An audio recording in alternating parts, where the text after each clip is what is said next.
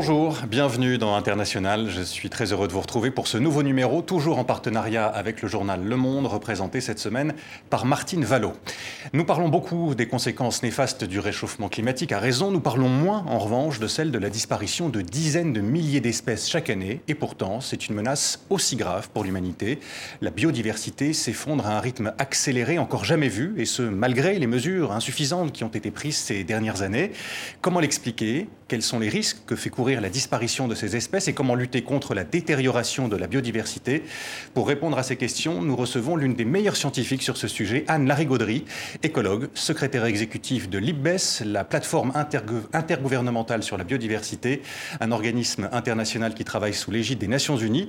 Vous nous direz, euh, Anne Larigauderie, euh, quelle est sa mission et quelles sont ses actions notamment. Mais avant de vous entendre, comme chaque semaine, pour commencer l'émission, voici notre instantané.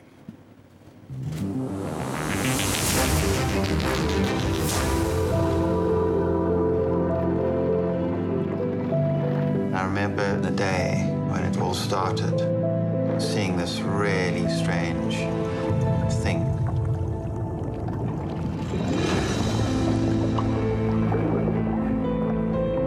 A lot of people say an octopus is like an alien. Strange thing is, as you get closer to them, you realize that we're very similar in a lot of ways. It's a hard thing to explain, but sometimes you just get a feeling and you know there's something to this creature that's very unusual. There's something to learn here. I had to have a radical change in my life. And the only way I knew to do it was to be in this ocean with her. Voilà, un extrait de La sagesse de la pieuvre qui a reçu l'Oscar du meilleur documentaire euh, cette année, l'histoire d'une amitié presque hein, entre une pieuvre et un naturaliste, Craig Foster, qui aime bien la plongée comme Ouais, vous d'ailleurs, ouais, Anne oui, Gaudry. oui, c'est vrai. Est-ce que vous aussi, euh, comme il est dit dans cet extrait, euh, euh, vous avez eu une rencontre avec un animal ou, ou un végétal qui a, qui a changé votre vie?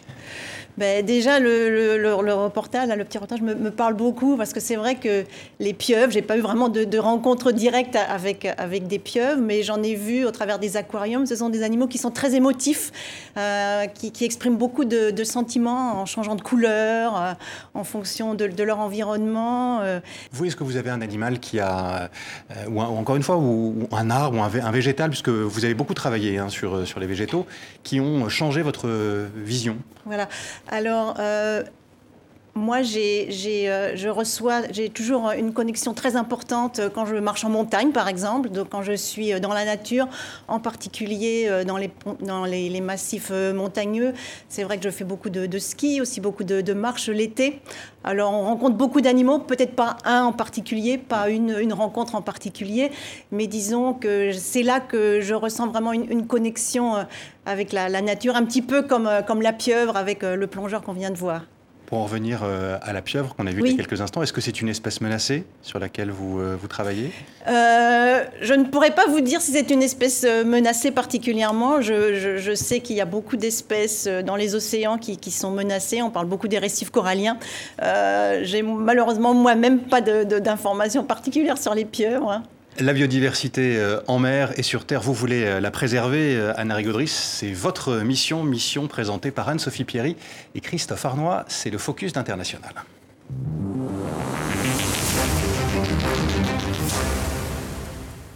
Publié sur les réseaux sociaux, ce dessin a fait le tour de la planète. Le monde, sur le point d'être secoué par la pandémie de Covid-19, semble ignorer les catastrophes en cascade à venir. Récession, dérèglement climatique et surtout, vague la plus effrayante, l'effondrement de la biodiversité. La biodiversité. Concrètement, qu'est-ce que c'est? Tout ce qui constitue la vie sur Terre, qui permet aux humains de subsister, elle est pourtant aujourd'hui en danger. La nature est en, en train d'être détériorée de manière euh, tout à fait importante, à une échelle, à une ampleur qui est sans précédent dans l'histoire de l'humanité. Madame Anne Larigauderie. Vous êtes Anne-Larie Gaudry, à l'initiative et à la tête de l'IPBES, un groupe d'experts mondiaux sur la biodiversité fondé en 2014. Dégradation des terres, surexploitation des espèces, dérèglement climatique, pollution.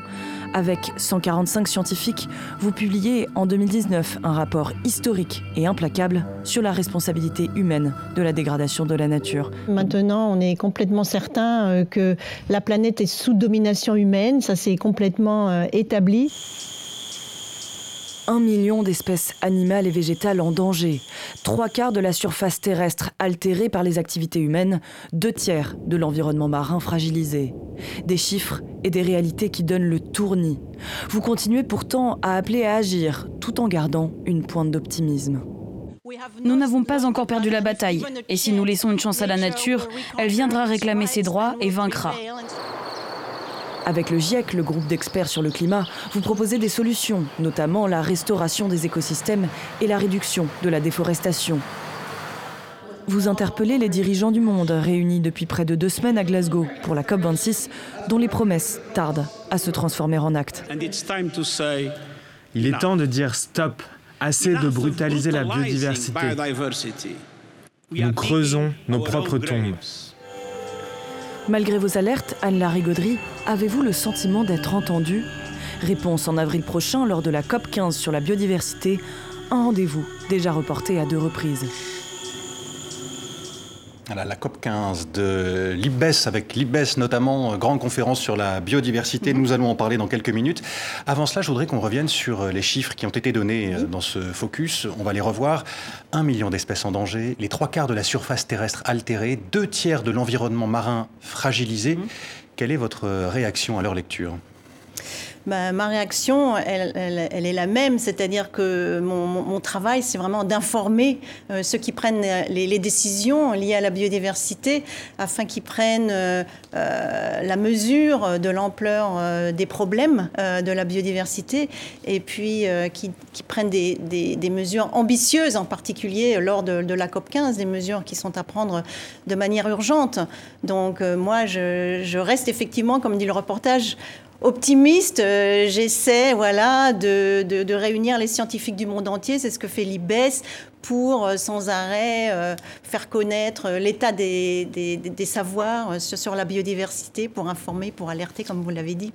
Des dizaines de milliers d'espèces ont, disparu ces dernières décennies. quelle est la situation? Quel bilan feriez-vous aujourd'hui en termes de biodiversité?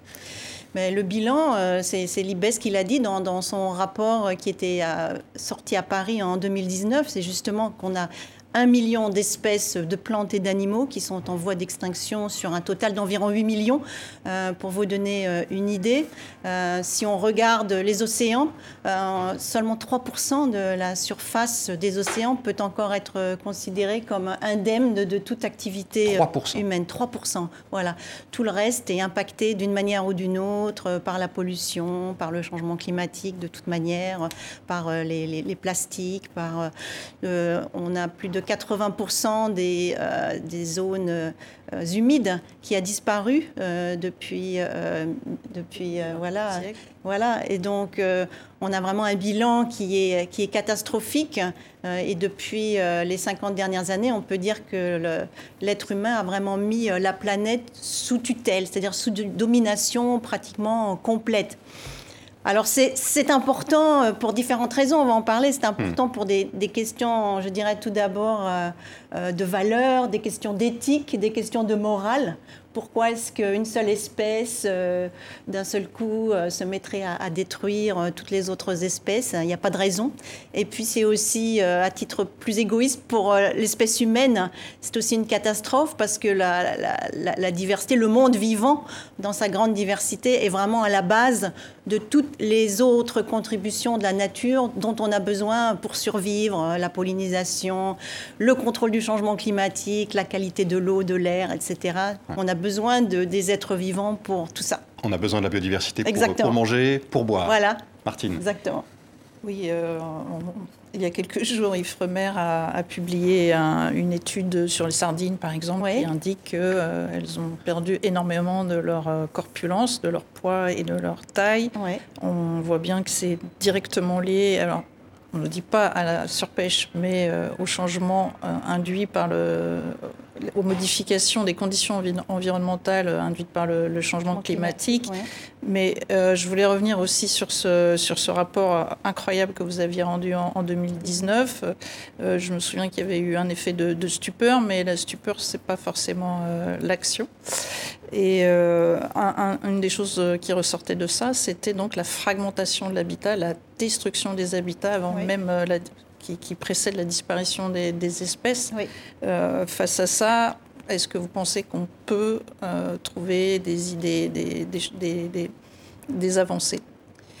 Ben oui, il, y a, il, y a beaucoup, il y a beaucoup de solutions. Alors, il faut effectivement être, être ambitieux, il faut les mettre en place. On parlait de la COP15, on en reparlera peut-être. Oui, on va en parler tout à l'heure. Un des grands, une des grandes idées, c'est d'arriver à, mettre de côté 30% euh, euh, de la surface terrestre et aussi de la surface euh, des océans. Hmm. Et puis aussi à essayer de, de reconnecter justement ces fragments pour, dans le contexte du changement climatique, permettre à la fois aux plantes et aux animaux de pouvoir migrer euh, vers des zones qui leur sont plus favorables euh, d'un point de vue euh, de la température. C'est-à-dire qu'en ce moment, en raison du changement climatique, on commence à avoir des migrations d'espèces. Les espèces se sont adaptées pendant des milliers d'années à des conditions thermiques qui sont très très strictes. Et puis, comme il y a un réchauffement, elles vont essayer d'aller, alors dans l'hémisphère nord, d'essayer d'aller vers le nord ou bien en montagne, en altitude, pour essayer de trouver des, températures plus fraîches, euh, tout simplement. Et donc, euh, il faut les, aider à migrer. Euh, et pour ce faire, il faut créer des, espaces entre les différents fragments de nature qui restent encore pour les accompagner dans, dans leur migration. C'est un des grands enjeux de, de la conservation actuellement. Alors, on va revenir sur ces solutions aussi au cours de, l'émission. Continuons ce bilan de l'état de la biodiversité euh, aujourd'hui et, de la dégradation de la, biodiversité. Je voudrais qu'on parle des, principaux facteurs de, dégradation des habitats naturels sur Terre et sur mer. Parmi eux, il y a la déforestation, exemple au Brésil, dans la forêt amazonienne.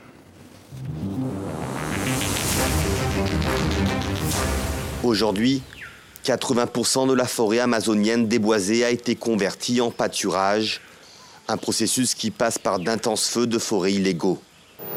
Caillot est scientifique à l'Institut brésilien de recherche spatiale. Depuis 5 ans, il analyse l'air au-dessus de l'Amazonie. En raison des incendies qui se produisent dans la région, il y a beaucoup de fumée. On peut clairement voir depuis l'avion que ce qui ressemble à du brouillard est en réalité de la fumée. Dans le sud de l'Amazonie, ces militants de Greenpeace battent campagne pour recenser et dénoncer les crimes environnementaux. Selon eux, le gouvernement brésilien et son président climato-sceptique Jair Bolsonaro encouragent la déforestation en réduisant les budgets alloués aux agences de contrôle de l'environnement. Depuis son arrivée au pouvoir en 2019, la déforestation est montée en flèche. Chaque année, l'équivalent de la taille du Liban est déboisé.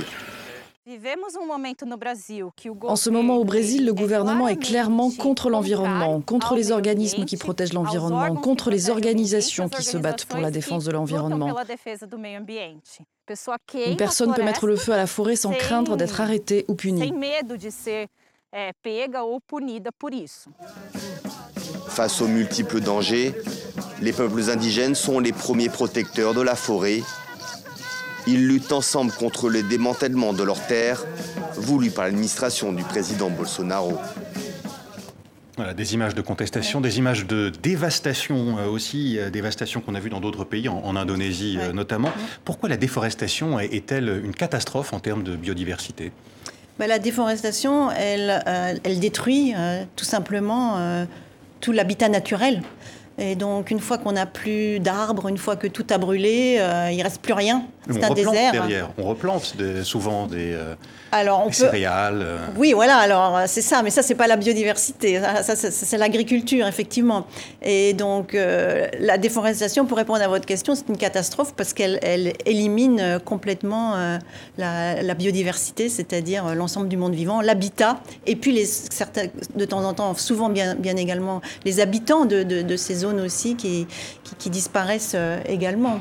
Donc, euh, je voulais juste préciser qu'on voit ces images euh, absolument terribles de dévastation. Il faut peut-être rappeler que le consommateur européen bénéficie aussi de cette déforestation très largement, puisque c'est elle, elle, permet l'élevage extensif, elle permet ensuite ben, d'abord l'utilisation du bois, mais ensuite, ensuite c'est le soja qui arrive, le soja qui vient nourrir le bétail et les cochons en France et ailleurs. Voilà, juste se dire que ce n'est pas que euh, les décisions euh, des chefs d'État qui jouent dans la déforestation. Bah, c'est-à-dire que ce sont les, décisions des chefs d'État, mais euh, ça, c'est la cause directe de la perte de biodiversité. La première cause, c'est la déforestation, effectivement. Mmh. Mais après, il faut toujours se poser la question de savoir ce qui cause la déforestation et quels sont les objectifs de cette déforestation un des grands objectifs, c'est de faire de la place pour l'agriculture, pour l'élevage, pour produire de la viande et dont certains des consommateurs sont nous-mêmes les, consommateurs européens. Et donc euh, c'est important euh, en tant que solution d'informer euh, les consommateurs pour qu'ils se posent les bonnes questions, pour qu'ils mangent peut-être moins de viande et quand ils en mangent, pour qu'ils ne mangent pas de la viande qui, qui soit importée d'Amazonie ou qui ait été nourrie par voilà, du soja ou des cultures qui ont participé à la déforestation. Autre raison qui explique l'effondrement de la biodiversité, la surexploitation des océans, le réchauffement climatique, on va en parler dans quelques instants, la pollution, et puis aussi l'apparition dans de nombreux écosystèmes euh, d'espèces invasives. Euh, exemple en Méditerranée, euh, direction le sud de la France, près de la frontière avec l'Espagne, les pêcheurs et les scientifiques assistent là à la prolifération d'une espèce de crabe, le crabe aux pinces bleues.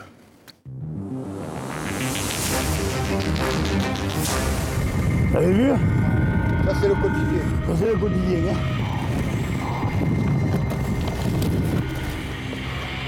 une espèce euh, qui vient de, la côte nord-est des États-Unis. Donc c'est pas une espèce particulièrement d'eau chaude, mais c'est une espèce qui a traversé finalement l'océan, probablement au travers du transport maritime, hein, par les eaux de ballast des, grands navires.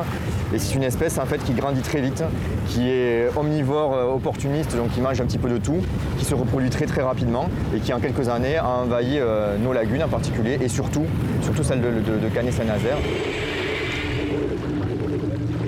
c'est un problème déjà écologique, puisque ce crabe s'installe à la place euh, des, espèces qui sont natives, qui sont, d'ici. Et puis c'est un problème aussi économique et donc social, puisque là on voit des pêcheurs qui ne peuvent plus vivre de leur métier et donc qui envisagent même d'arrêter leur métier. Alors que c'est une, une activité, la pêche artisanale, qui est une activité traditionnelle euh, des lagunes d'Occitanie et de Méditerranée.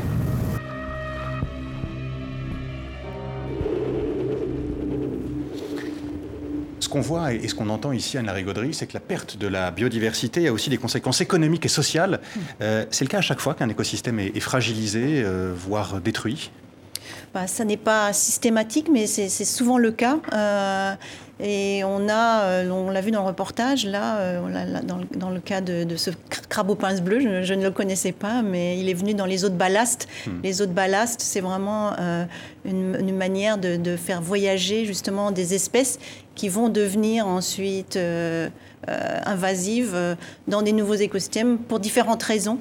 Euh, quelquefois, elles peuvent être restées dormantes pendant de nombreuses années et puis d'un seul coup, les conditions deviennent favorables et elles vont proliférer alors, on a par exemple la jacinthe d'eau dans les, les pays d'Asie, qui, qui est devenue, pareil, complètement envahissante, qui bloque complètement la circulation dans les cours d'eau, qui est un, très grand problème euh, économique.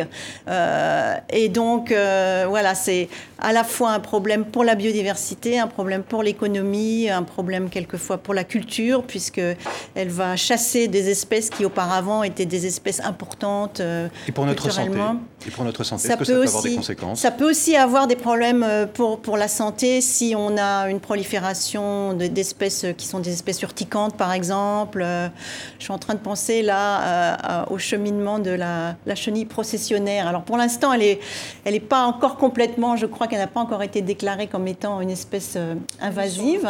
voilà.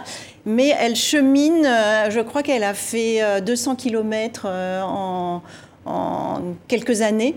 La, sa limite nord était euh, Orléans, maintenant elle a, traversé Paris, donc elle en est au sud.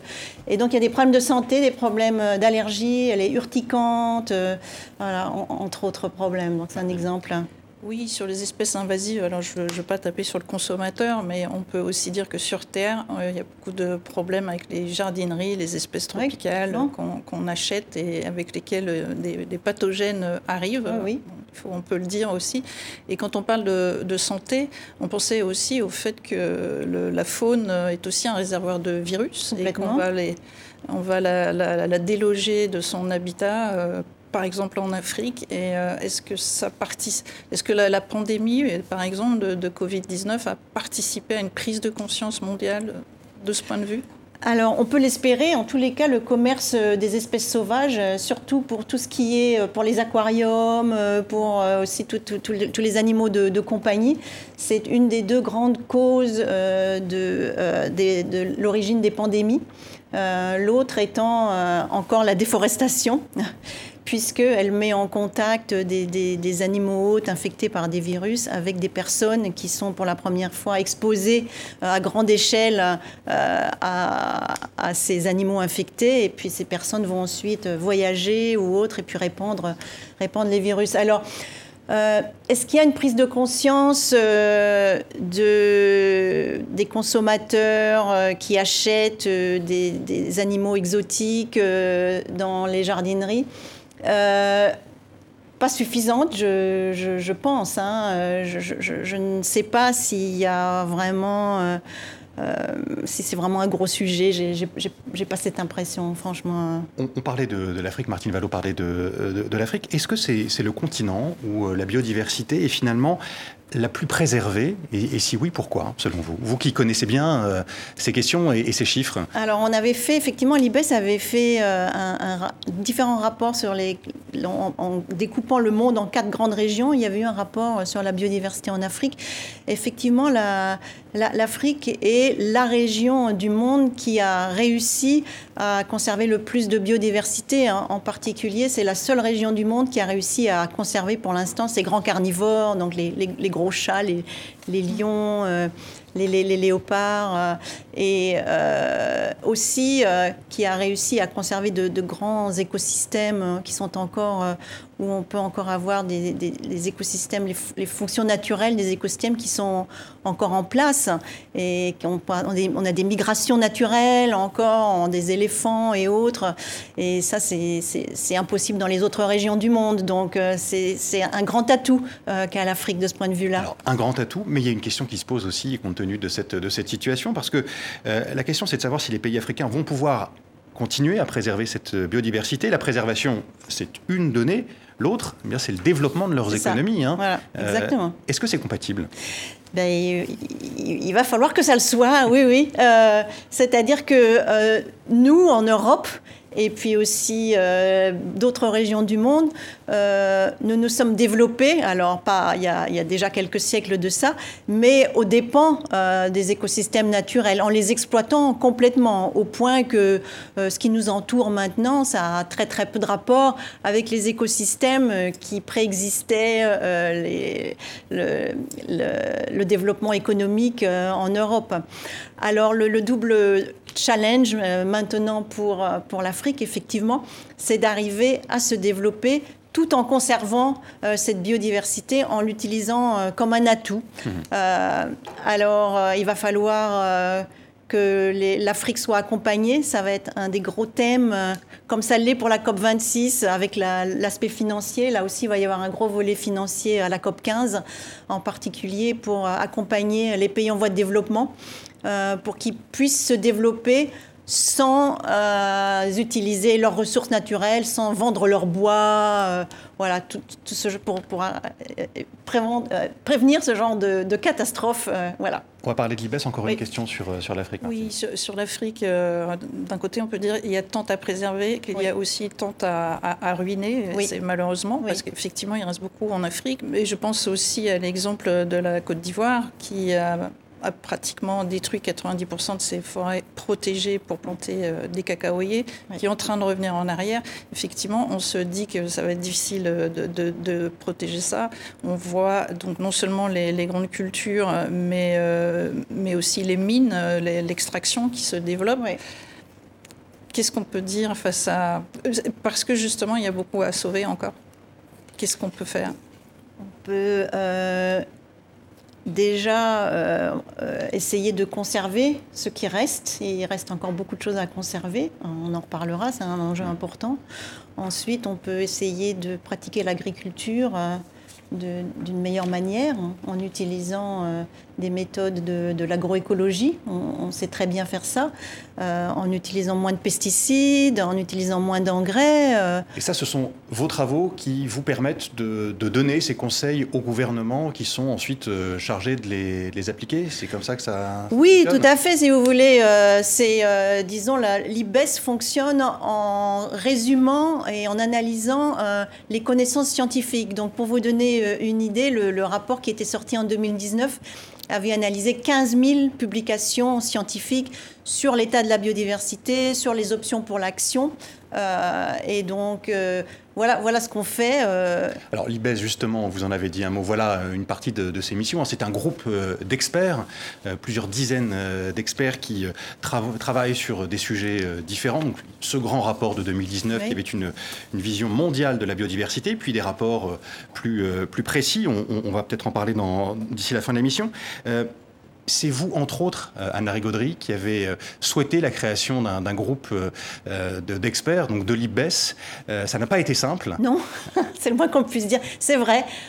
c'est vrai que c'est quelque chose auquel on pensait, moi en particulier, pas que moi, depuis longtemps. Bon, on est inspiré depuis de nombreuses années en, par le, GIEC.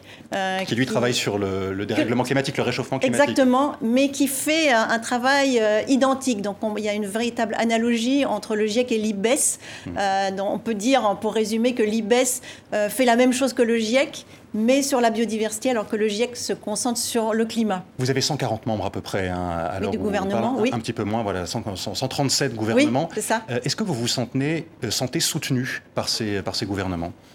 On est soutenu par les gouvernements. les, les, les pays qui sont, représentés sont souvent représentés euh, par euh, des membres euh, de leur ministère de l'Environnement.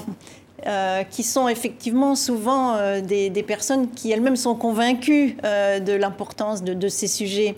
le problème, c'est vraiment le problème de la biodiversité, c'est que la biodiversité, ça ne devrait pas être qu'une question de ministère de l'Environnement, il faut vraiment la replacer au cœur de tous les autres euh, secteurs de l'économie.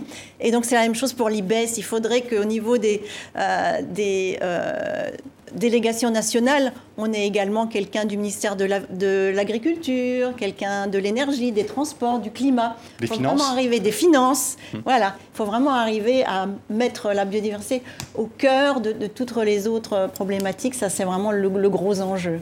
Euh, vous avez euh, établi un parallèle il y a quelques instants euh, avec le, GIEC. vous dites par ailleurs qu'il faut connecter la protection de la biodiversité avec la lutte contre le réchauffement climatique. Pourquoi et qu'est-ce que ces deux combats ont en commun Voilà. Alors, ce sont déjà les deux grands problèmes, les deux grandes crises environnementales actuelles. on est souvent plus conscient du problème climatique que du problème biodiversité. Les deux sont liés d'une part parce que le changement climatique a un impact important sur la biodiversité, on en a parlé, mais d'autre part parce que la biodiversité représente une grosse partie de la solution au réchauffement climatique.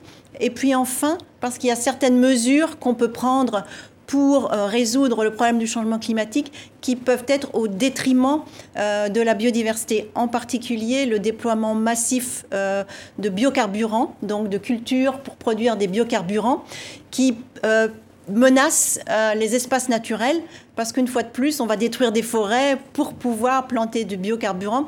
Et ces biocarburants menacent également d'ailleurs la sécurité alimentaire, puisque maintenant on va euh, planter d'ailleurs, même ici, hein, aux portes de Paris, du colza euh, ou d'autres, euh, de la canne à sucre ou bien encore du maïs pour pouvoir produire de l'énergie.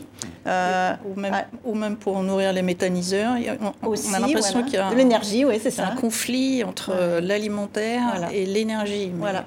Alors le cœur de la chose, c'est qu'effectivement, il faut arriver euh, à remplacer l'énergie, mais aussi à diminuer euh, notre utilisation d'énergie. Ça, c'est vraiment le, gros enjeu, effectivement. Alors l'idée de solution basée sur la nature, c'est un concept qui, monte. Est-ce que vous pouvez nous donner un exemple? Je ne suis pas sûre que ça parle à tout le monde. Ben, oui, alors le, concept de, des, solutions basées sur la nature, c'est justement d'utiliser les forêts pour absorber le carbone euh, de l'atmosphère, donc euh, le les gaz à effet de serre, pour pouvoir euh, diminuer le réchauffement climatique. Donc les forêts le font déjà pour nous de manière naturelle. Elles absorbent déjà, pas que les forêts d'ailleurs, mais également les océans, et puis les mangroves, et puis les tourbières. Enfin, tous les écosystèmes naturels absorbent le gaz carbonique au travers de la photosynthèse et donc retirent déjà un tiers des émissions annuelles de gaz à effet de serre. C'est énorme, hmm.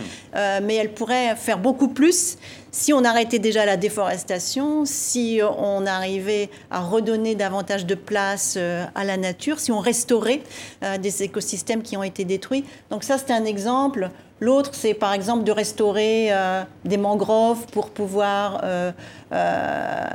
euh, contenir l'érosion des côtes, par exemple. Donc vraiment utiliser la nature pour pouvoir euh, résoudre euh, d'autres problèmes qui se posent à nous on va continuer à parler de, solutions euh, dans quelques instants. Avant ça, je, voudrais qu'on dise quelques mots euh, des deux COP dont on a un peu parlé. La COP 15, on va y venir, euh, et puis la COP 26, celle qui se tient depuis, qui a commencé il, y a, deux semaines maintenant à, Glasgow. Vous n'avez pas participé à proprement parler aux négociations hein, de, de, la COP, mais vous avez suivi évidemment ce qui s'y est dit ces deux dernières semaines.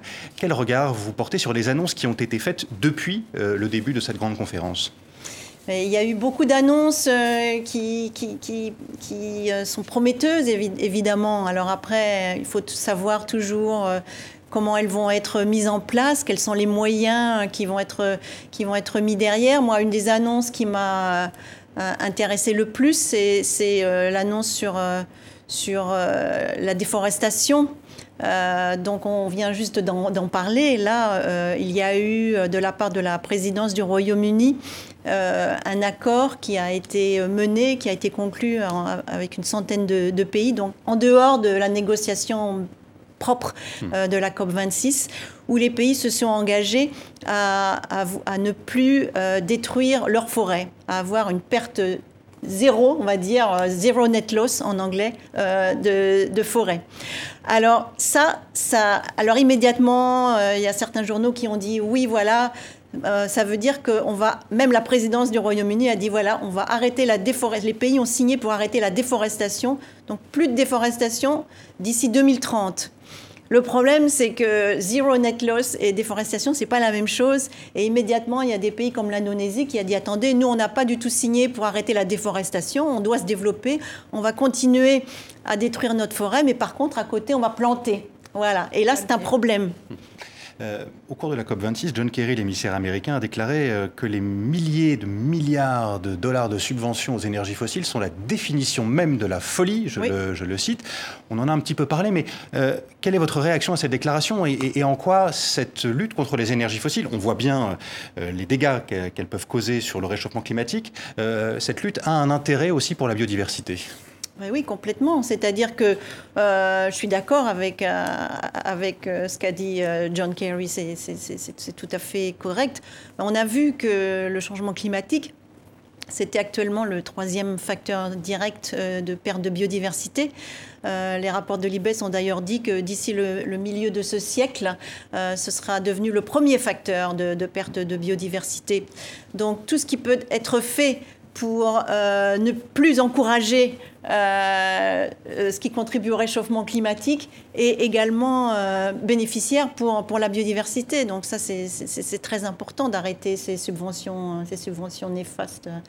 On peut prendre l'exemple très fameux de, de la pêche, donc dans les subventions qu'on appelle nuisibles pour l'environnement, où quelques très grands bateaux raflent la mise et mettent sur le carreau tous les pêcheurs artisans de la côte concernée. Oui, oui, oui, non, tout à fait.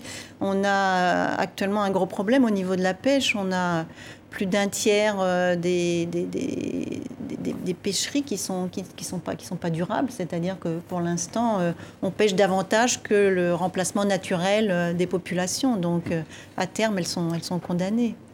Ah. Est-ce que ça vous inquiète de voir qu'on se prépare à aller exploiter le fond des océans? Ben oui, bien sûr. Bien sûr que ça m'inquiète. et un des seuls endroits peut-être encore de la planète où euh, on avait euh, des, écosystèmes qui étaient euh, pratiquement intacts. Voilà. Donc là, parce qu'on a vu aussi du il y a le plastique, voilà. du métal jusque dans la faune des Mariannes, hein, la plus profonde oui. au monde, en Pacifique. Et puis le réchauffement climatique, de toute façon, par définition, il est, il est, il est partout. Hein, euh, il n'y a pas que des grandes COP internationales hein, sur le changement climatique, il en existe aussi sur la désertification et, sur la biodiversité. On en a parlé, donc la prochaine session de la conférence des, parties à la Convention sur la diversité biologique, la COP 15, doit se tenir enfin, je dis enfin, parce qu'elle a été repoussée déjà à plusieurs reprises en Chine. Euh, quels en sont les enjeux? Alors l'enjeu, euh, c'est de soumettre à l'approbation des gouvernements un nouveau cadre euh, pour la biodiversité, un cadre mondial pour la biodiversité. Le, contexte est le suivant. Euh, en 2010, euh, les gouvernements s'étaient donné comme objectif d'atteindre 20 cibles, dites cibles d'Aichi, pour 2020. Et euh, la Convention sur la diversité biologique a conclu, d'ailleurs basé sur le rapport de l'IBES de 2019, qu'aucun de ces 20 objectifs euh, n'avait été atteint euh, en 2020. Mmh. Donc voilà, maintenant... Pourquoi, Pourquoi ils n'ont pas été atteints? Eh bien, parce que, pour toutes les raisons qu'on vient, qu'on vient de citer, parce qu'on continue à perdre de la biodiversité, parce que les mesures adéquates n'ont pas été mises en place. Alors, mais par manque, ces mesures qui n'ont pas été mises en place, elles, ne l'ont pas été par manque de volonté politique, par manque d'information, parce que les, gouvernements n'étaient pas suffisamment informés. Pourquoi? Oui, par, euh, par manque d'ambition, c'est certain. Aussi parce que beaucoup de ces objectifs étaient quand même relativement flous, il faut dire ce qui est. Il y en avait beaucoup. Euh, c'était effectivement la responsabilité des gouvernements qui n'étaient pas quantifiés. Donc, euh, quand on ne quantifie pas un objectif, c'est difficile de savoir par définition si on l'a atteint. Et puis aussi parce qu'il n'y avait pas suffisamment de financement, en particulier pour aider ceux qui ont encore de la biodiversité, c'est-à-dire les pays en voie de développement. Donc c'est pour ça que je, dis que le, volet euh, financement va vraiment être un, grand volet euh, pour, la, COP 15. On peut s'attendre cette fois à avoir des, des, objectifs avec des quantifiables, mesurables, évaluable Voilà, alors on, on l'espère. Il y a actuellement un, une première ébauche, le first draft, euh, qui est en cours de discussion. Il y a beaucoup, beaucoup de, réunions préparatoires. Euh, il y en a eu beaucoup en ligne. La prochaine est en, janvier euh, à Genève. Donc on a en ce moment entre crochets, entre crochets pour les Nations Unies. Ça veut dire que pour l'instant, ça, ça n'a pas été approuvé. Voilà, voilà. Donc c'est tous les chiffres sont entre crochets. Donc, mais on a des, des, des chiffres donc ça, c'est important. Donc des objectifs quantifiés pour beaucoup. Euh, réduction de 50% des pesticides, augmentation de euh, restauration de 20% des écosystèmes. Voilà, on va voir ce qui va rester une fois que la négociation sera passée par là. Mais... Et puis dans ces chiffres, il y en a un aussi que vous avez cité euh, il y a quelques, quelques minutes, 30 pour 30, donc 30% protéger 30% des terres et des mers pour 2030. Est-ce que ça vous paraît réaliste dans la mesure où les objectifs qui avaient été fixés en 2010 et qui n'ont pas été atteints étaient bien moins ambitieux C'était 17% des terres et 10% des mers. Des, des océans. Alors, euh, c'est ambitieux. Euh, une des raisons pour lesquelles euh, les objectifs de 10 et 17% n'avaient pas été atteints, c'est parce que il n'y avait pas suffisamment de moyens pour permettre aux pays en voie de développement de véritablement faire appliquer des règles de protection sur le terrain. Et là, les moyens seront là, donc? C'est tout l'enjeu. C'est tout l'enjeu, exactement. Voilà.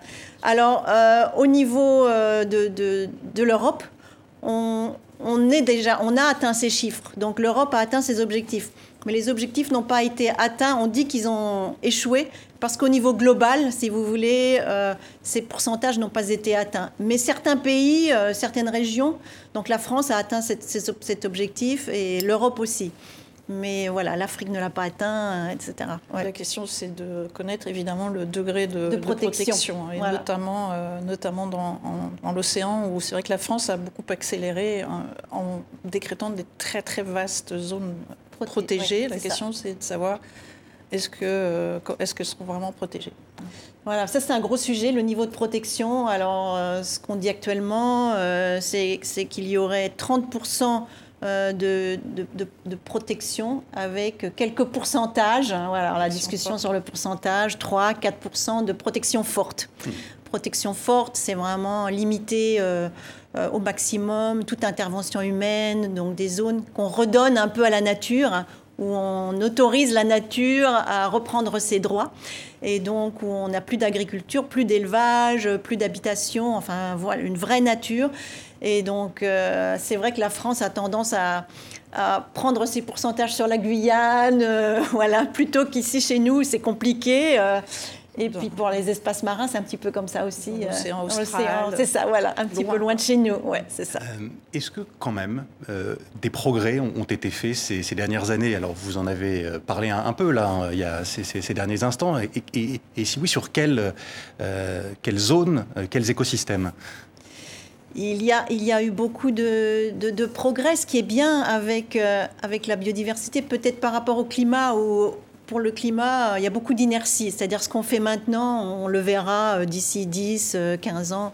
Alors pour la biodiversité, dès qu'on se donne la peine de mettre en place des politiques de protection appropriées, la nature revient très très rapidement. Donc on est très rapidement récompensé de nos efforts. Donc au niveau européen, on a des, espèces qui avaient pratiquement disparu, le bison par exemple. Hmm. On va en parler dans quelques instants. Ah bon? Bah justement, puisque vous en parlez, allons-y. Euh, le bison en Roumanie, c'est la réintroduction du, bison d'Europe. C'est une espèce qui avait quasiment disparu au début du siècle dernier.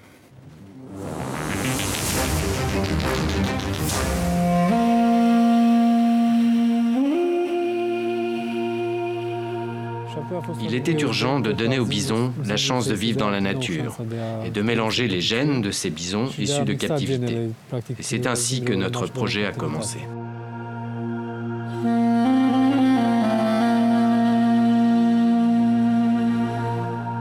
Notre objectif est d'avoir une population de bisons qui ne dépend pas de l'intervention humaine et qui est pleinement autonome.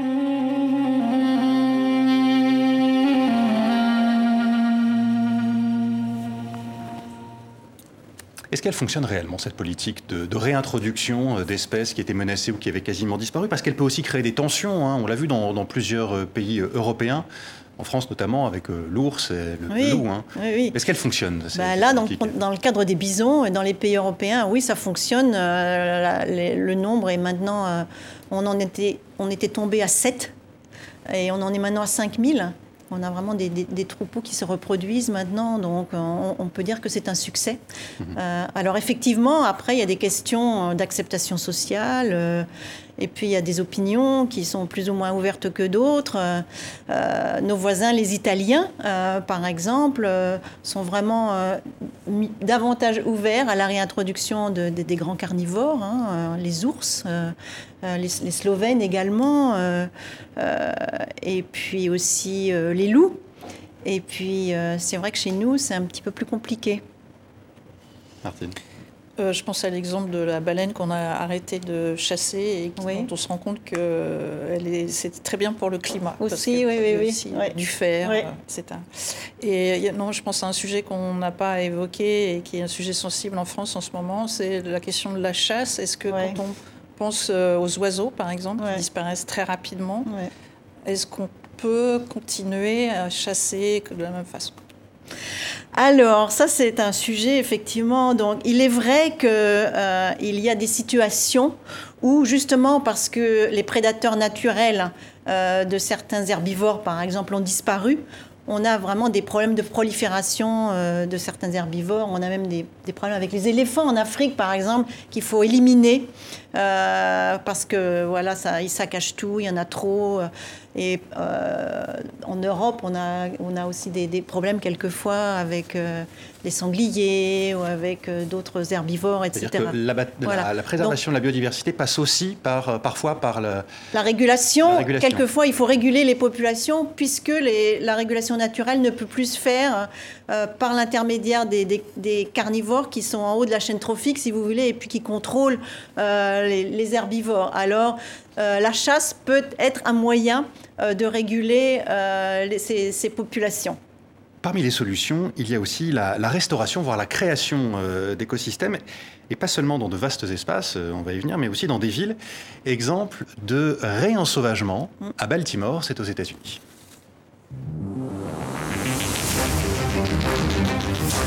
Avec ses étudiants, le professeur Chris Swan a transformé une dizaine de ces terrains abandonnés en jardins sauvages comme celui-ci, utilisant essentiellement des espèces endémiques.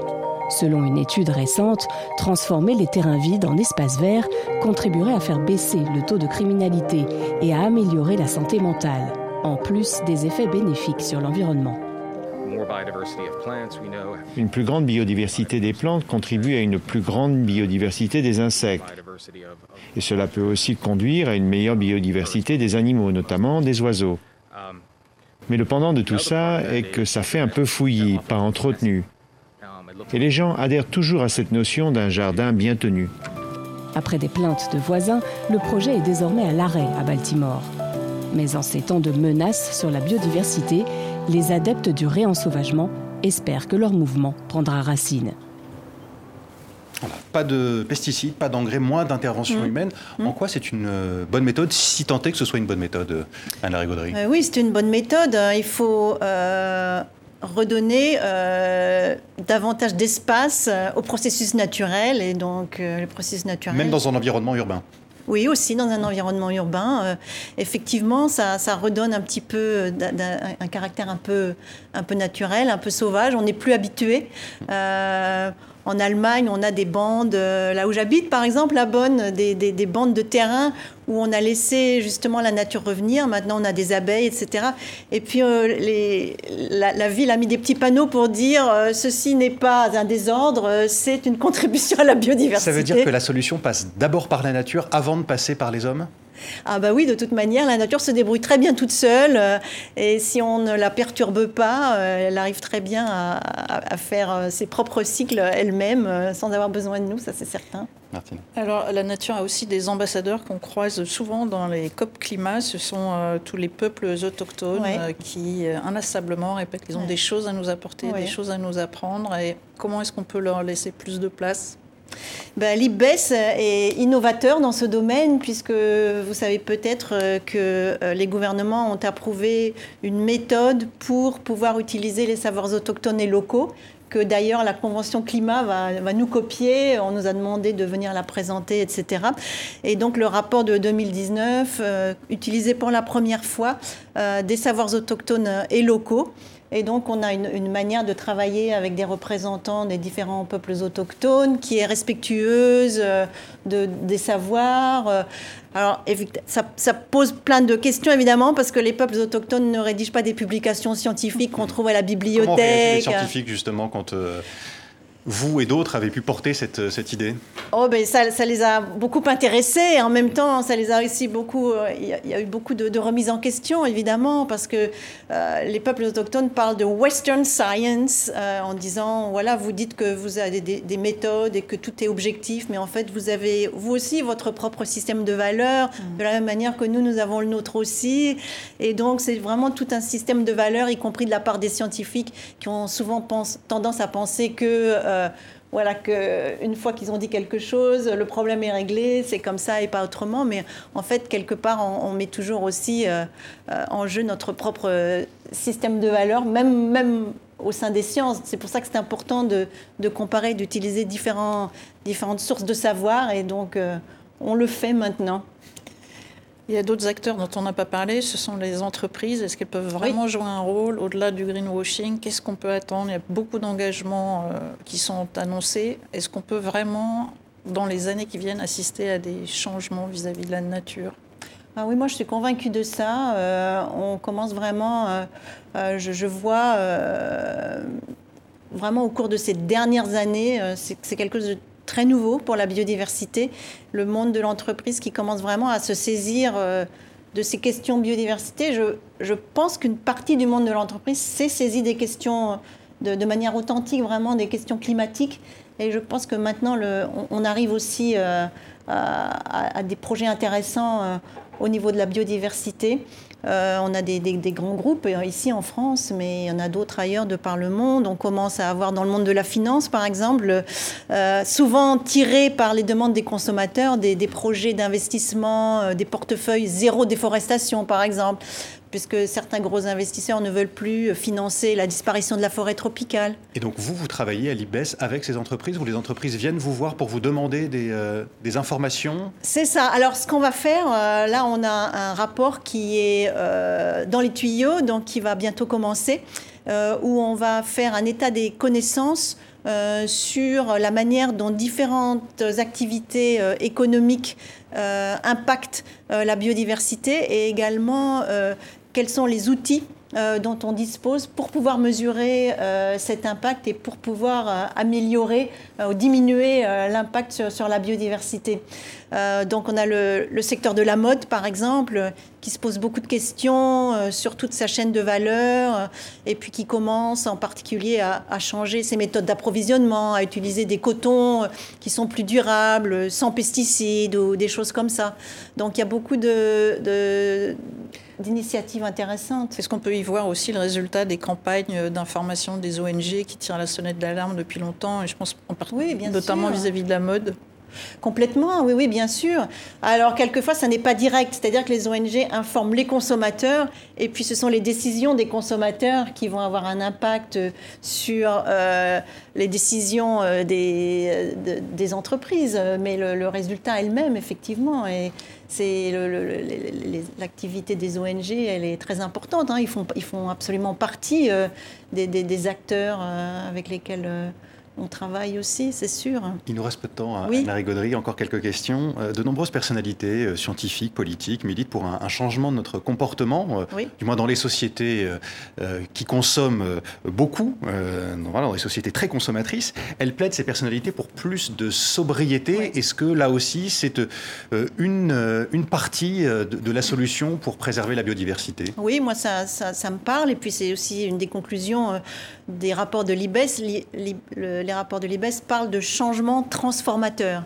Et une partie de ce changement transformateur, c'est vraiment de se poser les questions sur nos choix euh, en tant que consommateurs et sur la manière dont on impacte l'environnement. Donc ça, c'est absolument euh, fondamental, cette sobriété, arriver à utiliser moins euh, de ressources naturelles, et à les utiliser mieux, à retrouver une meilleure qualité de vie.